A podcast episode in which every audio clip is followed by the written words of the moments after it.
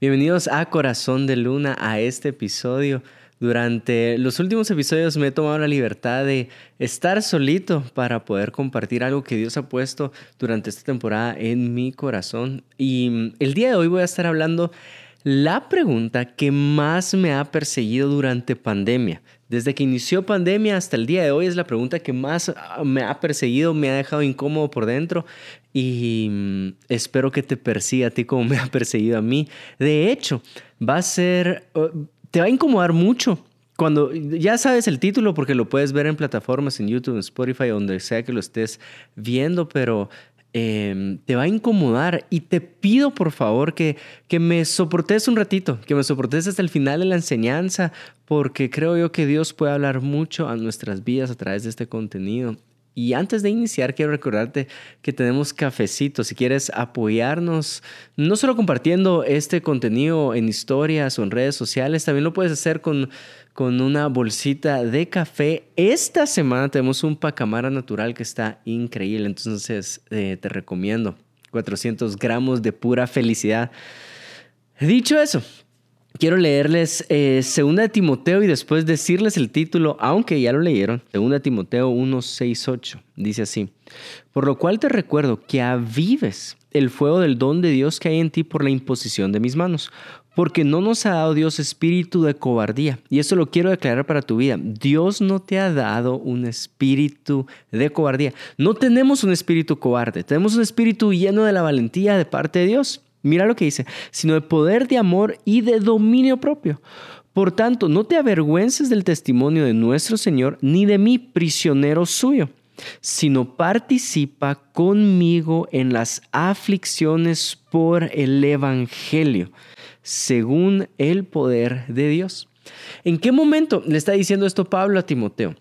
Algunos dicen que son las últimas cartas que Pablo escribe y estaba en la prisión de Roma antes de ser ejecutado, antes que tomaran su vida, antes que sufriera una aflicción por el Evangelio.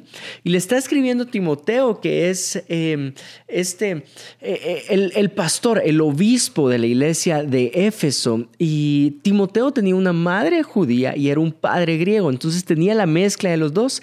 Ahora, la cultura eh, de Grecia estas cualidades que uno debía tener, estas, estas cualidades morales. Eran cuatro. Era templanza, prudencia, fortaleza y buen juicio. Eso es lo que creían los griegos. Entonces, obviamente Timoteo se estaba moviendo por lo que le enseñó su padre, bajo prudencia, bajo templanza, pero Pablo le andaba recordando la fe de, la sangre judía, de su madre, de su abuela, y decía, no quiero que seas cobarde, no te sobrepases en prudencia, no te sobrepases en templanza. Tú eres un hombre valiente. Y aquí es donde viene el título de la enseñanza, la idea que me ha perseguido por un año entero. ¿En qué momento mi cobardía se disfrazó de prudencia? No estoy negando prudencia. De hecho, creo que la prudencia viene de parte de Dios, es de parte del Espíritu de Dios. Es un regalo, es un don que viene de parte de los cielos. No estoy negando prudencia, pero sí estoy dándome cuenta y realizando que en, en algún momento me lleno de cobardía, pero no me atrevo a decir que es cobardía. Mi corazón no se atreve a ver la cobardía delante como que si fuera un espejo y reflejar lo que de verdad hay adentro de mí, sino que lo empiezo a disfrazar como prudencia. ¿En qué momento me di cuenta de esto? Hace algunos meses estaba acompañando a una familia muy cercana a nosotros que uno de sus familiares había muerto por el virus, por COVID.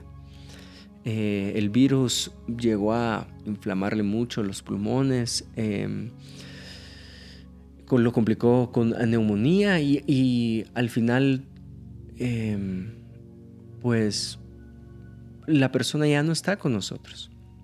Y en ese momento teníamos que tomar la decisión si acompañarlos en el momento de tristeza, de luto. Y prácticamente era en el momento de del velorio, del funeral. ¿Y qué hace uno? ¿Qué llega a hacer uno en ese momento? eh, lo acompaña o no lo acompaña. Uno, uno tiene las convicciones que, que estamos para acompañar los momentos difíciles, pero en qué momento acompañarlos se vuelve imprudencia y en qué momento el espíritu que tengo de parte de Dios niega eh, no sé me estoy explicando. Nosotros tenemos esa tensión en nuestro corazón. ¿En qué momento se disfraza la cobardía eh, de prudencia? Ahora, tal vez no lo estás viendo tú en tu vida con un ejemplo de COVID, pero tal vez lo estás viviendo, quieres emprender. Bueno, ¿en qué momento es imprudente arriesgar mis ahorros por el emprendimiento? ¿Y en qué momento es cobarde y me estoy disfrazando esa cobardía de prudencia? ¿En qué, no sé si me estoy explicando. Para, para imaginárnoslo de mejor forma. Imagínate que, que somos un comité, que somos un comité de prudencia. ¿sí? Los que están viendo acá, eh, los que están escuchando, que, que, por algún momento nosotros juntos tenés que decidir si estas situaciones son prudentes o no. Y eres el designado para tachar o para emitir un juicio sobre alguna situación y decir, esa situación es prudente, esa situación es imprudente. Y eh, se nos presentan tres casos. El primer caso es de una mujer. Una mujer que llega a este comité, que somos nosotros, y nos dice, quiero presentarles mi situación. En este momento hay sequía en el país, hay sequía, eh, hay escasez, no hay comida, no hay agua para todos. De hecho, tengo un poco de harina y tengo un poco de agua eh, para hacer mi último, mi último pan mi último sándwich eh, y solo tengo a mi hijo, soy viuda. Pero ha venido un hombre que dice que viene de parte de Dios. De hecho, se presentó como profeta. Y este profeta me está pidiendo la última porción que tengo para que le haga un pan a él y tiene sus gustos. La belleza quiere que lo meta debajo de las cenizas y preparárselo a él. Y no sé qué hacer. No sé si es prudente darle mi, última comida a él o, o no. ¿Qué le dirías tú a esta mujer? Imagínate que tenemos otra situación y tenemos que emitir un juicio sobre esta situación. Y ahora hay un, un, un, rey. Un rey que viene delante de nosotros y en ese momento el pueblo estaba peleando con otro pueblo y le estaban pidiendo que les presentara el hombre más fuerte porque decidieron poner sus reglas. Ellos tenían que dar su hombre más fuerte y el pueblo de este rey también tenía que dar a un hombre que se enfrentara. Ahora, ese hombre medía más de dos metros, fuerte, experimentado en batalla, tenía una lanza enorme. Y no sabe qué hacer porque se presentó un jovencito, un adolescente rubio, que, que dice que él sí lo puede derrotar y este rey le ofrece. Nos está contando que le ofreció su armadura, le ofreció su espada eh, con lo que protege, pero no lo aceptó. Dice que con una onda y con cinco piedras puede vencer a este gigante, pero no sabe si es prudente dejarlo ir a la guerra y que lo represente. Y tú y yo tenemos que decidir si es prudente o no es prudente. Hay, hay otro caso, es un padre de, de familia, pero ese señor ya tiene sus noventa y pico de años y nos cuenta la historia que junto a su esposa habían creído por décadas, años, por querer tener un hijo. Pero uno de los dos o los dos estaban batallando con fertilidad. No podían tener bebés, habían probado. Y al fin los cielos respondieron sus oraciones y le dieron un hijo. De hecho, le pusieron Isaac a este niño. Pero ahora la misma voz del cielo le está pidiendo que, que entregue a ese hijo. Y la forma de entregarlo es un sacrificio, como, como mataban a un animalito. Es bastante sangriento. La Biblia dice que había que hacer un, un holocausto también. Eh, pero no sabe, no sabe qué hacer, no sabe si sacrificar a su hijo, porque esta voz se lo está pidiendo. Y nos está pidiendo consejo a ti y a mí si es prudente hacerlo o no. Ahora, Y yo no sé qué se te ha venido a la cabeza, a la mente. No sé si se te revuelve el estómago como a mí se me revuelve el estómago. No sé si se confunde tu corazón como mi corazón se siente confundido ahorita. Porque en cualquiera de los tres casos yo le diría a esa mujer, no es prudente, no es prudente que le des ese pan a ese hombre. Más bien decirle a ese hombre que si viene de parte de Dios, que Él te traiga la cantidad de panes que tú necesitas. Dile a ese rey que no sea, no sea insensato, que no mande a un joven, que, que no dependa la salvación de todo un pueblo en un jovencito con una onda, todavía que hubiera agarrado la espada. Y le diría a ese padre de familia que no, que no entregue a su hijo, que la voz de parte de los cielos lo ama tanto que estoy seguro que él comprende la aflicción que está pasando. Ahora, el problema de yo emitir ese juicio y decirle a cada uno de ellos que Juan Diego Luna considera imprudente cualquiera de esas decisiones, los estoy privando de vivir su mejor temporada en la vida. Ahora, pero ¿por qué, Juan Diego? ¿Me estás diciendo que sea imprudente y que tache la prudencia? No, no, no te estoy diciendo eso, porque sí quiero resaltar la prudencia. De hecho, leamos Proverbios 1, del 1 al 7. Mira lo que dice. Los proverbios de Salomón, hijo de David, rey de Israel, para entender sabiduría y doctrina, para conocer razones prudentes, para recibir el consejo de prudencia, justicia, juicio y equidad, para dar sabiduría a los simples y a los jóvenes inteligencia y cordura. Oirá el sabio y aumentará el saber, y el entendido adquirirá consejo para entender proverbio y declaración, palabras de sabios y dichos profundos. El principio de la sabiduría es el temor de Jehová. Los insensatos desprecian la sabiduría y la enseñanza. No estoy negando prudencia, reconozco que prudencia viene de parte de los cielos. Y entonces entendés ahora intento explicarte por qué esta pregunta me ha perseguido por todo un año. Porque en qué momento debo de ser prudente pero ¿en qué momento mi cobardía se disfraza de prudencia? Porque la fe tiene esto, la fe tiene un tinte de imprudencia. Todos los hombres de fe, cuando lo lees en la Biblia, tomaron decisiones que por algún momento tú y yo podemos considerar imprudentes, pero por considerarlas imprudentes no estamos negando el espíritu de prudencia de Dios.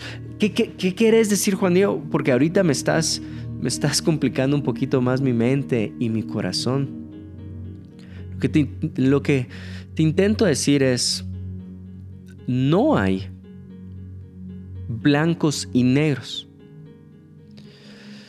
Si yo te digo, vive una vida imprudente, puedes cometer muchos, muchos errores, eh, muy, muy insensatos, por no decir otras palabras. Y tampoco te puedo decir, vive una vida 100% prudente, porque no saldrías de tu casa. No te atreverías a hacer nada. Entonces, al ponerlos en los extremos me doy cuenta que no es una vida de blancos y negros. Y esto le va a molestar a algunos, sobre todo su temperamento. Es una vida de grises. Tú tenés que saber en qué momento es la mejor decisión para tomar por tu vida. Tal vez tú decís, es que no sé, no sé, no sé si emprender. No sé si tomar todos mis ahorros y, y, ofrendarlos, porque siento una voz que me está pidiendo darle esto al Señor, pero no sé si es imprudente tomar mis ahorros y hacer un pacto, una promesa delante de Dios. Y como son grises, la respuesta está en filtros. Te voy a dar tres filtros que puedes aplicar a tu corazón y a tu mente para saber si lo que estás haciendo es una acción de fe llena de prudencia. Fe y prudencia sí pueden coexistir si aplicas estos tres filtros. Espero que estén listos y emocionados como yo estoy listo y emocionado. Aquí va, aquí va el primer filtro, Génesis 22, 1. Te a leer las dos historias para saber cuál es el filtro primero. Génesis 22, 1 al 2 dice, aconteció después de estas cosas que probó Dios a Abraham y le dijo, ahí está la clave, y le dijo, Abraham, y él respondió, heme aquí. Toma ahora tu hijo, tu único, Isaac, a quien amas, y vete a la tierra de Moria, y ofrécelo ahí en holocausto sobre uno de los montes que yo te diré. Y Abraham se levantó muy de mañana y enalbardó su asno y tomó consigo dos siervos suyos y a Isaac su hijo y cortó leña para el holocausto y se levantó y fue al lugar que Dios le dijo. Primera de Reyes 17 del 8 al 10. Vino luego a él palabra de Jehová diciendo, palabra de Jehová. Nuevamente, ahí está la llave. Levántate, vete a Sarepta de Sidón y mora ahí He aquí yo he dado orden ahí a una mujer viuda que te sustente. Entonces él se levantó y se fue a Sarepta, y cuando llegó a la puerta de la ciudad, he aquí una mujer viuda que estaba allí recogiendo leña, y él la llamó y le dijo, te ruego que me traigas un poco de agua y un vaso para que beba. Entonces, ¿qué puedo ver en estas dos historias? Estas dos historias que se nos presentaron como comité, que escucharon la voz de Dios. Si quieres que prudencia y fe coexistan, tener un equilibrio perfecto entre estas dos virtudes que vienen parte de los cielos, aquí está el primer filtro, escucha la voz de Dios. No hay imprudencia al escuchar la voz de Dios. Y, y, cuando escuchas lo que los cielos tienen por decir a tu vida, entonces estás viviendo una vida de fe. El problema es que queremos saber cuál es la decisión correcta sin escuchar la voz de Dios. Cuando Jesús le dijo a Pedro, ven, Pedro caminó sobre el agua. Tú y yo podemos decir, es imprudente intentar caminar sobre el agua, pero Pedro en fe lo hizo. ¿Por qué? Nuevamente, aquí está el filtro, porque escuchó la voz de Dios. No hay forma que cometas un error en tu vida si es escuchando la voz de Dios. Abraham escuchó la voz de Dios, la viuda escuchó la voz de Dios, Jesús escuchó la voz de Dios. Entonces, ¿cómo sé en qué momento es prudencia, en qué momento es imprudencia, en qué momento es cobardía o en qué momento es fe? Fácil, te lo regreso con una pregunta. ¿Estás escuchando la voz de Dios? Es que no sé si emprender. ¿Estás escuchando la voz de Dios? No sé si dejar esto. ¿Estás escuchando la voz de Dios? Y este filtro lo voy a aterrizar con una práctica espiritual. Y es esta. Una vida de oración. Tú no puedes vivir en perfecto equilibrio entre fe y prudencia si no llevas una vida de oración. Llévalo al Señor. Un día mi esposa, que está aquí detrás de cámaras, un día mi esposa le dio esta pregunta a mi papá y le dijo, pastor, es que no sé si es Dios o no. Y yo sé que a ti te ha pasado, porque a mí me ha pasado, Señor, ¿será, será, que, ¿será que eres tú el que está hablando en este momento? De hecho, un paréntesis un poco para mí es chistoso. Pero cuando era soltero me mandaban cartas diciéndome, Juan Diego, quiero que sepa algo. Dios eh, me habló y me dijo que usted iba a ser mi esposo. De hecho, cuando estábamos con Melissa de novios, alguien mandó una carta diciendo, yo sé que Melissa me lo está guardando para cuando terminen ya sea mi novio. Y entonces yo leo esto y yo no, no, esto no es la voz de Dios. Y mucho, Dios no me ha hablado a mí acerca de eso. Y muchas veces tenemos esas dudas, tú y yo. Vamos delante de Dios y le decimos, Señor, ¿de verdad eres tú? ¿En serio sos tú? Por eso Melissa le preguntó a mi papá, Pastor, ¿cómo sabe cuando, cuando es Dios o no es Dios? Y él le respondió de esta forma. Y por eso quiero resaltar la práctica espiritual. Llévalo a oración. Dios, ¿eres tú el que quiere esto para mi vida? Señor, ¿sos tú el que me está llamando a dar este siguiente paso. Y en tu vida de oración, en esta práctica espiritual, vas a encontrar la respuesta. Dios es fiel y Dios responde a quienes le buscan. Búscalo. Y en tu vida de oración vas a encontrar el perfecto equilibrio entre fe y prudencia. Segundo filtro. Debes de conocer el carácter de Cristo. El primer filtro es escuchar la voz de Dios y el segundo filtro es debes de conocer el carácter de Cristo.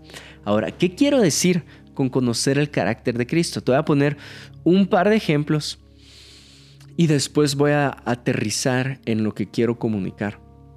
El primero, un día estaba en la iglesia, tenemos un, eh, dos equipos de voluntarios en la última reunión, en la cuarta reunión.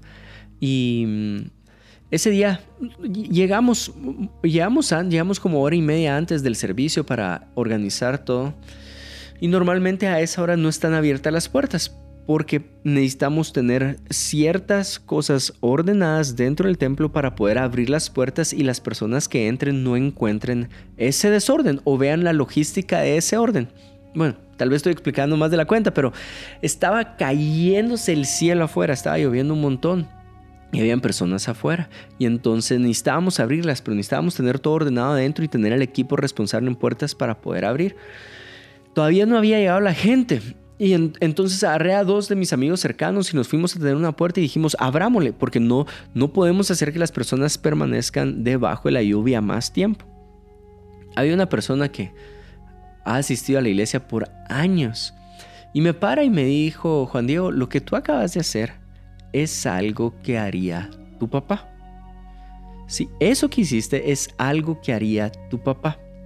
Otro ejemplo, eh, mi hijo José Juan hace unos días aprendió a decir ven, ven, ven, papá, ven.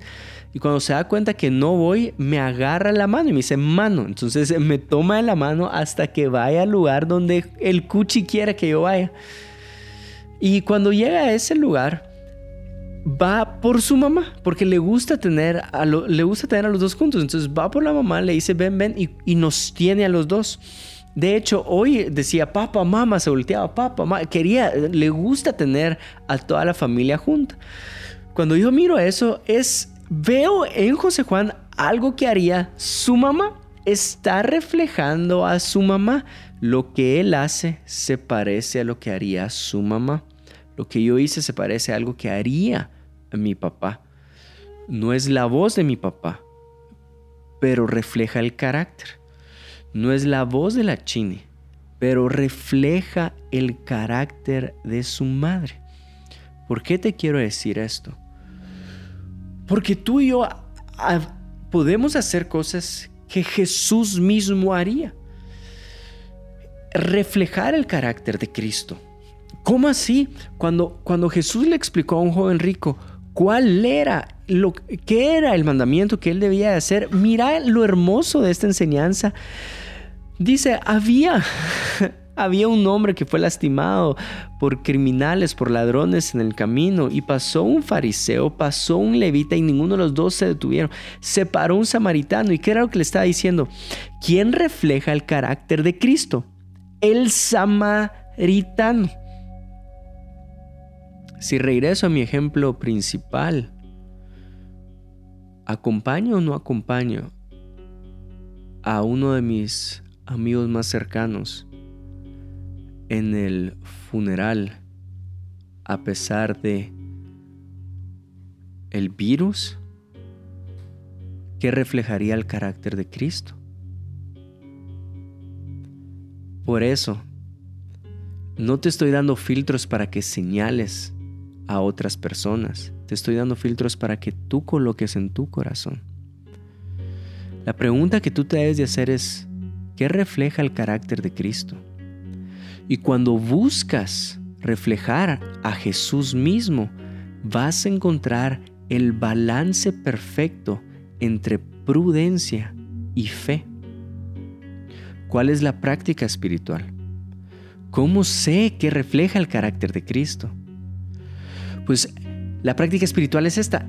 Lee la escritura cuando tú lees la escritura te das cuenta que refleja el carácter de Cristo, que refleja el carácter de Dios nuestro Padre Celestial. Un hombre dando a su hijo en sacrificio no es lo que Abraham hizo, un reflejo de lo que Dios hizo por nosotros.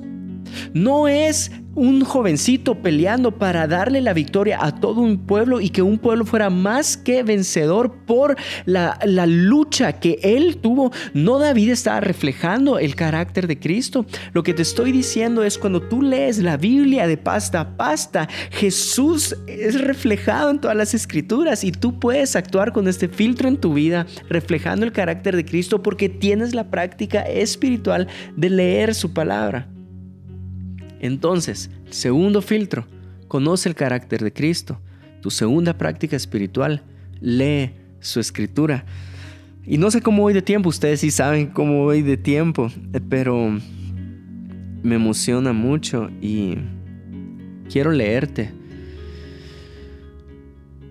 una buena parte de la escritura antes de ir a nuestro tercer filtro. Ezequiel 28, 1. Vino a mi palabra Jehová diciendo, Hijo de hombre, di al príncipe de Tiro, así ha dicho Jehová el Señor, por cuanto se enalteció tu corazón y dijiste, yo soy un Dios. En el trono de Dios estoy sentado en medio de los mares, siendo tú hombre y no Dios, y has puesto tu corazón como el corazón de Dios. He aquí que tú eres más sabio que Daniel. Hay otra versión que dice, tú crees que eres más sabio que Daniel, que no hay secreto que te sea oculto. Con tu sabiduría y con tu prudencia has acumulado riquezas y has adquirido oro y plata en tus tesoros. ¿Qué es lo que está pasando acá? El profeta Ezequiel está hablando al rey de Tiro, pero en un momento es el Espíritu de Dios hablándole al Espíritu de Satanás. Y lo que le está diciendo el profeta al rey, Dios a Satanás, es tú, tú con tu prudencia el diablo también es prudente, Satanás también es prudente. Dice, tú has utilizado tu prudencia para acumular, para llenarte de riquezas, para retener. No quieres soltar, hay egoísmo, hay avaricia.